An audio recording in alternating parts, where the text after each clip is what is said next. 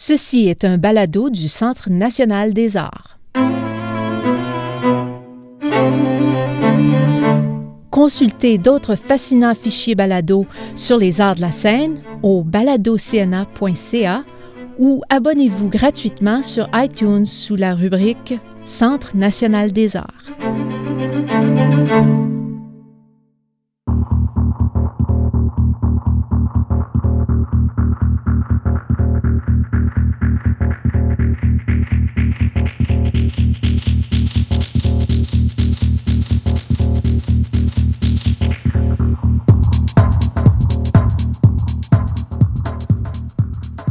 Dans ce premier de trois épisodes, l'animatrice invitée Anne Michaud s'entretient avec Louis Robitaille, directeur artistique de BGM, les Ballets Jazz de Montréal, de passage à Ottawa en mars 2013 dans le cadre d'une tournée marquant les 40 ans de la compagnie. Louis nous parle de ce qui l'a amené à la danse et de sa carrière de danseur.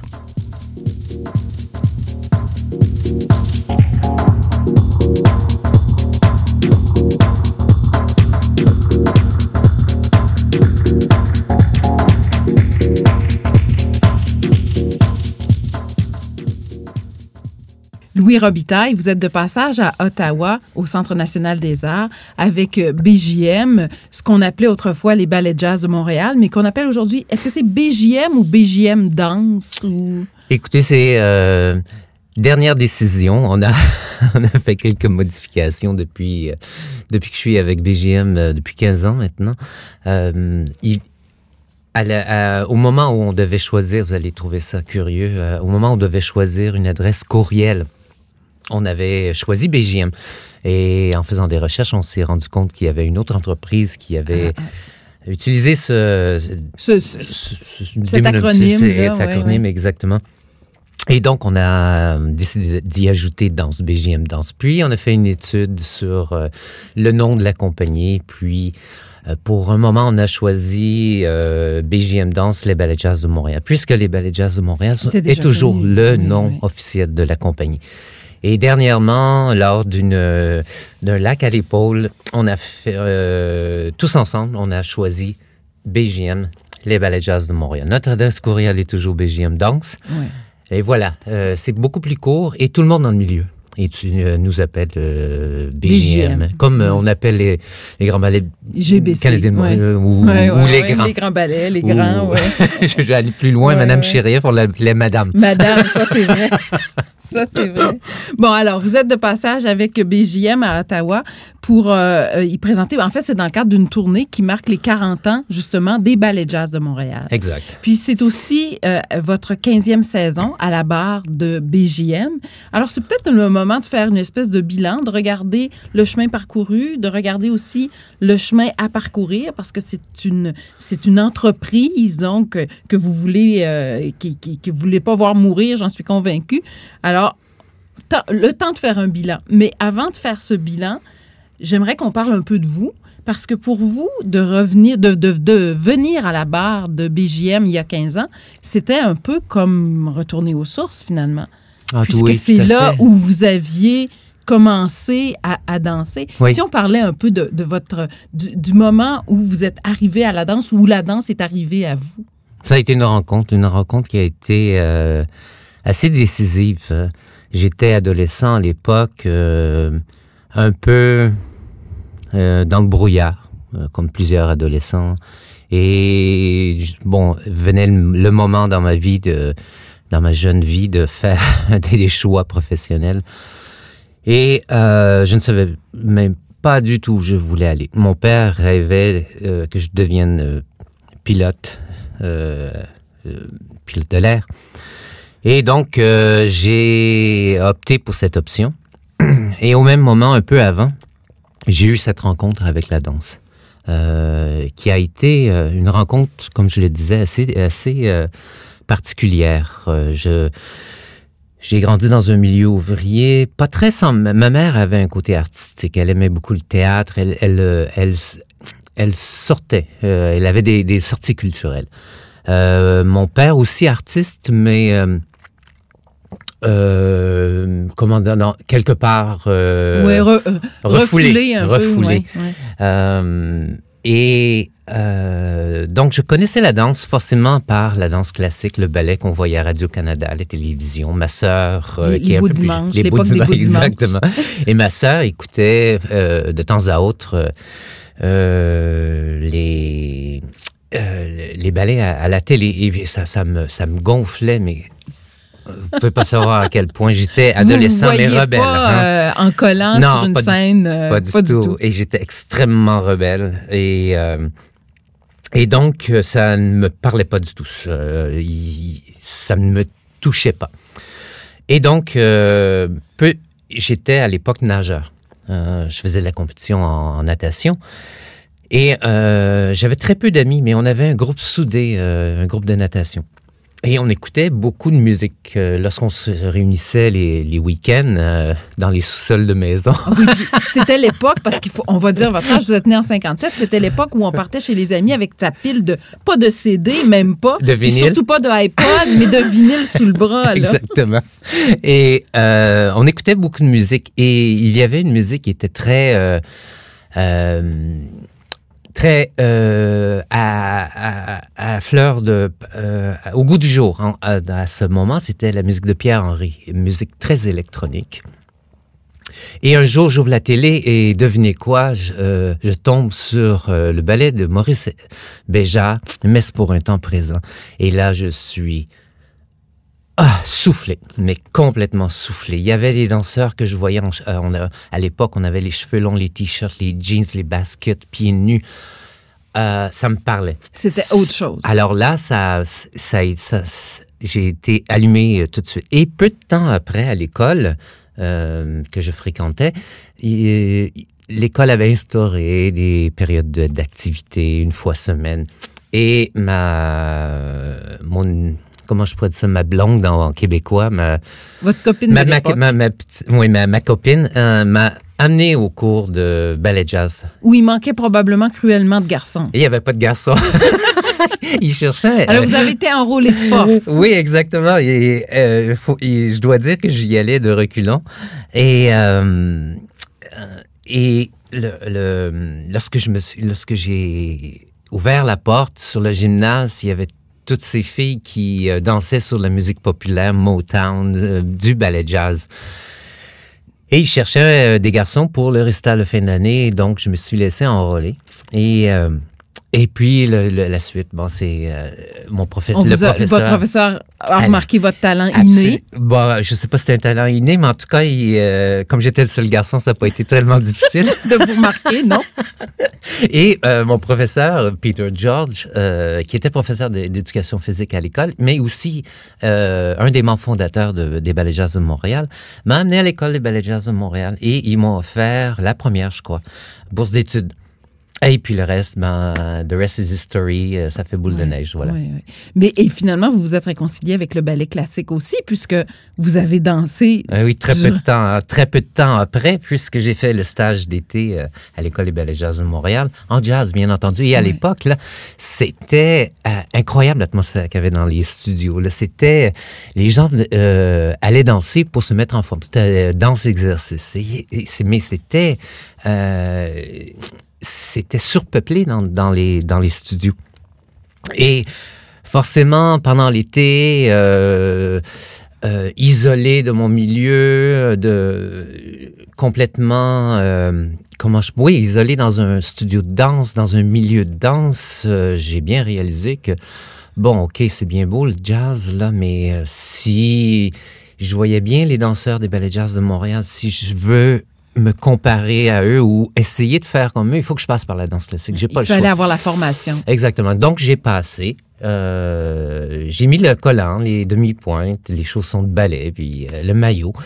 Euh, et puis là, bon, ben, force, je suis, je suis devenu un moine. Je me suis. Mais c'est vrai. C'est vraiment, il faut s'investir totalement. Ah, mais tout à fait. Mais j'ai commencé la danse à 14 ans. Euh, la fin de mes 14 ans. J'avais pas le choix, là.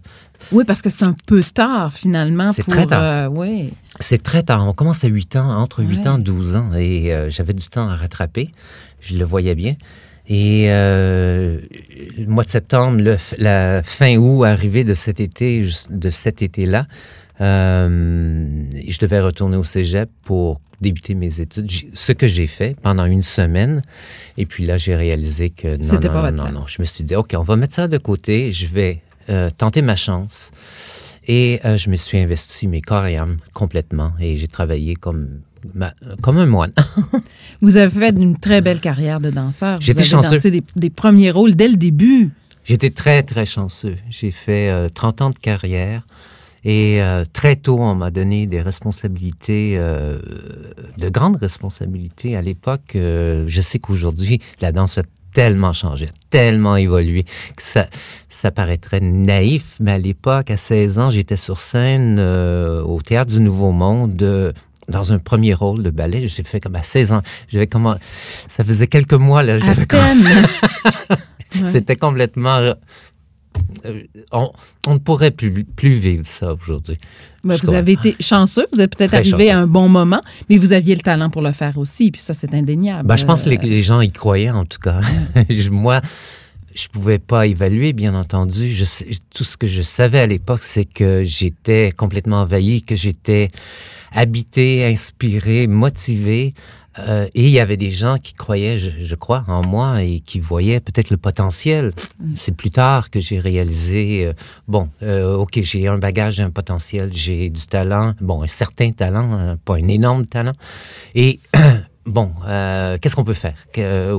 comment on peut grandir? Comment on peut développer l'artiste? Comment on peut accéder à, à un niveau qui qui nous, euh, qui nous inspire. Ouais. Mm. Au Québec, vous êtes peut-être devenu euh, un des seuls dans le domaine de la danse dont on connaissait le nom, c'est-à-dire dont tout le monde connaissait le nom, surtout au moment du, duo que vous formiez dans la vie comme sur la scène avec Annick Bissonnette. Louis Robitaille, Annick Bissonnette, dans les salons c'était connu. C'était dans les gens, chez les gens ordinaires qui fréquentaient pas nécessairement euh, les salles de spectacle pour aller voir des spectacles de danse. C'était deux noms qui étaient, c'était un duo connu. Alors, vous, vous, avez fait un peu partie, disons, de, du bagage culturel de tous les Québécois à l'époque. Euh, je crois que oui. Je crois que oui. Euh, encore une fois, un concours de circonstances. Je, il y a beaucoup de Québécois qui ont fait carrière en danse. On les, euh, on, a passé nos, nos dix doigts pour les nommer. Et euh, peut-être ça correspondait à une époque où euh, il y avait une effervescence pour la danse. Là, je pense aussi à Louise Le Cavalier, à Margie Gillis, il y avait Paul-André Fortin. Jean-Pierre Perrault, Édouard Locke. C'était l'époque où il y avait un, euh, une espèce de tsunami à, Montréal. Euh, il y a, le mouvement pour la danse était extrêmement important. On a, euh, à l'époque, fait partie de ce mouvement. Et, et lorsque je regarde, je sais qu'il y a beaucoup de danseurs québécois qui ont fait carrière ou à Montréal ou à l'extérieur. mais pas beaucoup de danseurs, finalement, ont fait une... qui ont été, comment dire populaire, c'est ça? J'aime ben, pas ce mot. Non, mais euh, c'est non. Je pense que ça reflète euh, la, réalité, auprès de notre mais communauté. Il faut avouer aussi que le duo que vous formiez ou le couple que vous formiez avec Annick Bissonnette donnait un peu à rêver parce que vous étiez très, très beau tous les deux à voir évoluer ensemble. Puis le fait que vous formiez un couple aussi dans la vie, ben, ça ajoutait un petit côté people que les gens détestaient pas. On était déjà à l'époque Pourquoi pas? Pourquoi pas? Pourquoi pas? Donc, euh, vous en avez profité, oui, pour, pour évoluer comme danseur. Et puis, euh, mais aussi, vous avez eu très tôt, ou en tout cas relativement tôt, le goût de former vous-même un groupe euh, et de, de, de peut-être passer, pas nécessairement d'être sur la scène, mais mais, d'animer la danse aussi. Il y avait ce groupe qui s'appelait quoi? Bande à part. Avant même l'émission de Radio-Canada. Oui, oui, oui, c'est ça. On a volé votre nom. C'était étrange, cette aventure. Mais ça correspondait peut-être à, un désir de, de, de, s'exprimer euh, à l'extérieur d'une d'une compagnie, les Grands Ballets Canadiens, à l'époque où euh, je dansais. Et j'avais envie de, de c'est étrange, peut-être, euh, c'est peut-être une, un appel de, de, de, metteur en scène plus que, que de chorégraphe, puisque je n'ai aucun talent. Euh, aussi forcément euh, celui d'artiste-interprète qui veut explorer d'autres, d'autres, euh, d'autres sphères de, de, création. Mm. Alors, euh, j'ai créé avec des collègues des Grands Ballets canadiens un groupe qui, qui s'appelait Bande à part ce qui avait euh, choqué à l'époque la direction des grands ballets canadiens parce qu'ils croyaient qu'on voulait faire bande à part de, des grands ballets canadiens, ce qui n'était pas du tout le cas. On voulait faire bande à part pour, euh, euh, comment dire, euh, développer des projets, pour faire autre, faire autre chose, faire bande à part. Euh, mais pas part des grands ballets canadiens. On était tous des, euh, des danseurs des grands ballets canadiens. Un peu comme un musicien qui fait partie d'un grand orchestre peut aussi faire partie d'une formation de jazz, par exemple. Exact, exact. Donc, c'était seulement... Euh, c'était un jeu au départ. C'est vraiment un jeu. Et, et, donc, ce jeu a, grand, s'est développé. Et puis, un jour, j'ai décidé de former, de créer une compagnie qui dans ce théâtre de Montréal. Et euh, on a fait quelques projets euh, et j'ai créé cette, cette compagnie de A à Z, autant pour l'incorporation, l'administration, conseil d'administration, euh, subventions, créer un spectacle, donc trouver le chorégraphe, les danseurs, le théâtre, la publicité, tout. Donc j'ai plongé dans cette, dans cette dynamique. Et peut-être ce qui m'a amené tranquillement euh, à faire l'ABCDR pour euh, prendre les responsabilités euh, du poste qu'on m'a offert en 1998. Et vous continuez à danser. Puis si on passe comme ça à 1998, justement, c'est un concours de circonstances qui fait que vous êtes arrivé. Il y a comme ça des hasards dans la vie qui fait que vous êtes arrivé à BJM. Écoutez, j'ai l'impression que ma vie, j'ai surfé tout le long de ma vie. Vous savez, il y a des gens qui font des choix dans la vie. bon, le choix de danser, ça a été personnel. Mais tout le reste après, j'ai l'impression que c'est la vie, que c'est, ce sont des, des rencontres, ce sont des, opportunités, des occasions qui se sont présentées et qui m'ont dirigé. J'ai mais vraiment encore aujourd'hui cette, euh, cette impression. J'ai été, pour ça, je vous disais que j'étais extrêmement chanceux. Parce que vous dansiez, vous deviez danser dans un spectacle d'Édouard Locke, on est en 1998, euh, oui, 1998, et vous vous blessez. Oui, euh, quelques... Exactement, c'était en 1998, je n'ai jamais la mémoire des années. Et euh, j'étais au Grand Ballet canadien. et j'avais fait une petite parenthèse à Carbone 14 avec Gilles Maheu. Et en répétition du ballet Édouard Locke, je me déchire un ménisque au genou. Quand même assez grave. Là. On parle de, plusieurs mois de convalescence, de récupération. Euh? Oh, oui, ben, on parle de six semaines à huit. ça dépend. Euh, parfois, ça peut être un peu plus long. Euh, c'était mon troisième accident sur, au même genou. Et le lendemain concours, un hasard incroyable, je devais prendre l'avion pour une audition à Netherlands Dance Theatre à La, Haye en Hollande avec euh, Jerry Killian. Euh, le, le, le monstre sacré oh oui, euh, est Jerry Killian. Et à l'époque, il y avait trois compagnies à Netherlands Dance Theatre. Il y avait les juniors, il y avait la compagnie compagnie normale et il y avait les 40 ans et plus. Et moi, j'approchais de la quarantaine. Donc, euh, je devais aller passer l'audition avec Jerry Killian pour faire partie de NDT 3. Ben, il y avait de grandes chances, en tout cas. Et la veille, j'ai cet accident. Alors, euh, le lendemain, au lieu de prendre l'avion, j'étais sur la table de chirurgie, euh, opération, puis convalescence. Et quelques semaines après, j'étais de retour au Grand Ballet canadien. Et pendant l'été, je reçois cet appel de, de BGM, les Ballets Jazz de Montréal, qui, euh, qui veulent me rencontrer et euh, m'offrir ce poste de responsabilité artistique de, la compagnie. Euh, j'avais 48 heures pour donner une réponse. Et c'est pas beaucoup pour tout un changement de carrière. Exact. Et je vous disais, c'est étrange. Hein? on arrive à, une, à parfois dans la vie, euh, on arrive à des, euh, à des carrefours et il y a quelque chose qui se présente. Et alors, euh, comme j'étais, comme j'approchais la quarantaine et que n'étant pas Bon, aveugle, normalement, je- la carrière d'un danseur, ah, bon, on, s'entend. poursuit pas jusqu'à 75 ans. Quoique, il y a des exceptions, mais... Oui, à NDT3, Oui, j'aurais oui. pu continuer. Oui.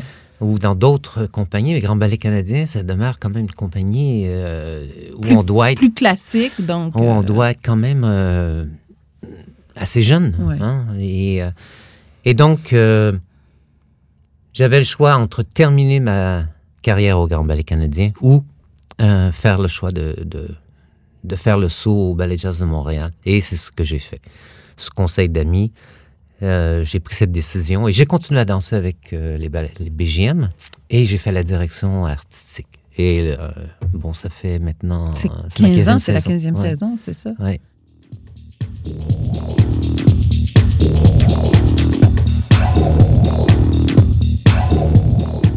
Voilà qui met fin à ce balado dans CNA. Nous vous invitons à nous faire part de vos questions et commentaires par courriel à baladocna@gmail.com. Vous pouvez vous abonner à Balado dans CNA à cna-nac.ca barre oblique balado. L'accès est également gratuit à partir de la section balado de la boutique musicale iTunes. À la prochaine!